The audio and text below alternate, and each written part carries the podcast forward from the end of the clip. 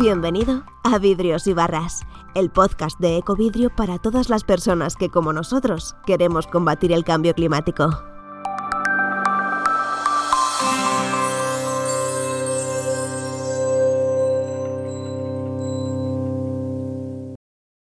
Bueno, lo primero, gracias por, por invitarme a esta charla, a Ecovidrio, a ECIC y a Triple. Eh, siempre me pongo nerviosa hablando cara al público, así que si me tiembla la voz siempre me dicen no lo digas porque si no, me da igual ya. Soy humana. Eh, bueno, aquí os pongo un poco de spoiler. Eh, soy creadora de contenido, social media strategist y bióloga. Hasta hace nada puse en Instagram que era bióloga porque la gente, bueno, hice un podcast que nada, acabo de lanzar hoy la segunda temporada que es como una luciérnaga. Hablo de muchos temas, también de temas de sostenibilidad y claro, ahí mencionaba que estudié biología en Vigo, hice el máster en Salamanca, luego estuve en Fundación Biodiversidad y la gente me decía, gente seguidora mía, ¿cómo que eres bióloga? Y yo, a ver, si mi comunidad no sabe que, soy bióloga, tendré que ponerlo en algún lado, ¿no? Entonces, eh, mi lema como tal es pequeños grandes cambios porque sí que creo que podemos hacer muchas cosas con pequeños granitos de arena. Vale, como bien decía, sí que tengo una comunidad bastante grande en TikTok. Eh, yo soy de la era musical y, o sea, mucho antes de TikTok había musical y que era una aplicación de los bailes y todo esto. Empecé así, pero evolucioné bien, yo creo. Y os estoy haciendo un poco de spoiler, este es mi Instagram. Eh, normalmente yo lo que hago es concienciar sin agobios, o sea, sí que creo que el tema de la sostenibilidad hay muchas veces que lo llevamos o a un negro negro o a un blanco blanco, entonces hay muchísimos grises, hay muchísimas formas de hacer algo por el planeta. Entonces en mi día a día pues eh, considero que soy una persona sosteniblemente imperfecta, porque obviamente yo hago también cosas mal y no pasa absolutamente nada. Como comentaban ellas, el tema de la culpa individual no debemos tenerla, o sea, soy plenamente consciente que las grandes empresas tienen tienen la culpa de toda la crisis climática que tenemos hoy en día, pero yo me siento bien em, haciendo pequeñas cosas para el planeta, sinceramente. Y creo que conecto muy bien con mi comunidad porque les enseño cada día en pequeños, yo qué sé, ahora acabo de venir del hotel porque acabo de llegar de Vigo hoy y me fijé que está certificado, que, que no hay manities, que siempre lo digo mal. Bueno, los productiños estos que te van dejando no los hay porque en el hotel pues consideran que... Y me parece muy bien porque justo subí un vídeo hace, hace un mes o así de otro hotel que sí que dejaban y yo consideraba que es que no tiene sentido tener hoy en día limpiador de zapatos, lo pides y ya está. Entonces son pequeñas cosas en tu día a día que puedes ir reduciendo, residuos sobre todo, que la gente no se da cuenta.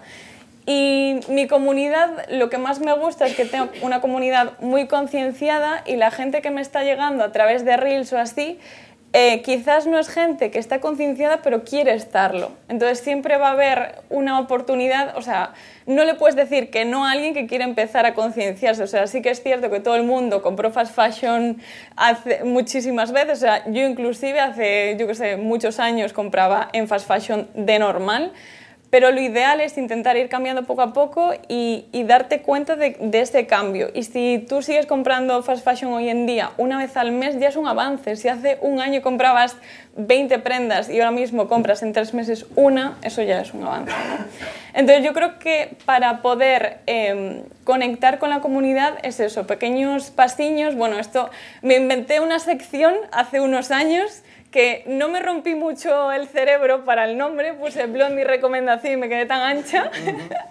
Hoy en día le daría una vuelta más, pero bueno, eh, en mis destacados suelo tener como pequeños tips, lo que os decía, toda mi, mi, comunidad son pequeños tips, no, no quiero agobiar a la gente y creo que es muchísimo más beneficioso a la hora de tener pequeños cambios, ¿no?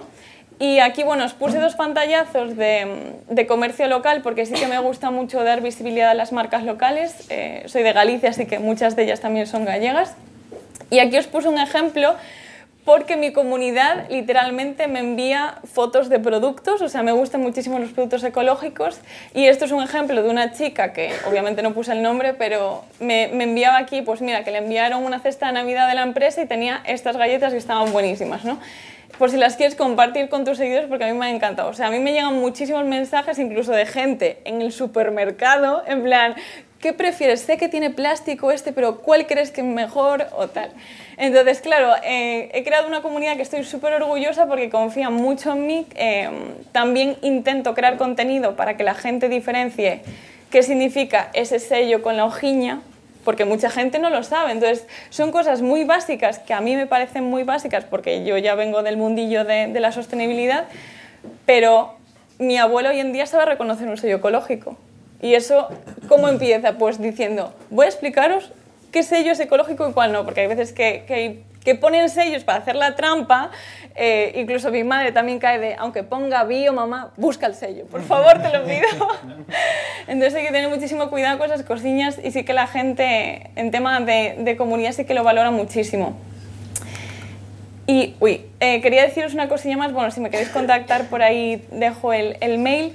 Y sí que creo que hoy en día hay mucho greenwashing, soy plenamente consciente, pero también soy consciente de que las empresas necesitan tiempo para hacer ese cambio y muchas veces eh, se demoniza y toda la razón del mundo a las grandes empresas como tal, pero me, quiero referir un poco a, a, pequeñas empresas más pequeñas, no Zara o así.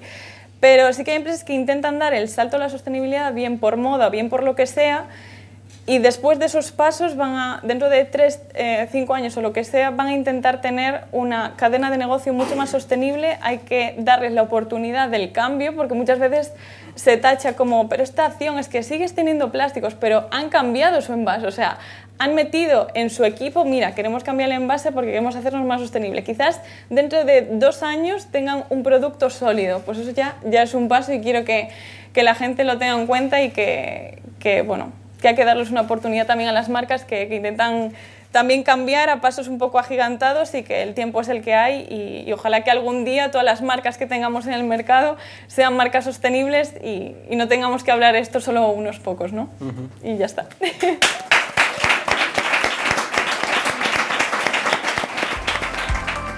Hasta aquí un nuevo episodio de Vidrios y Barras, el podcast de Ecovidrio donde escucharás voces cargadas de ideas para proteger lo que más nos importa.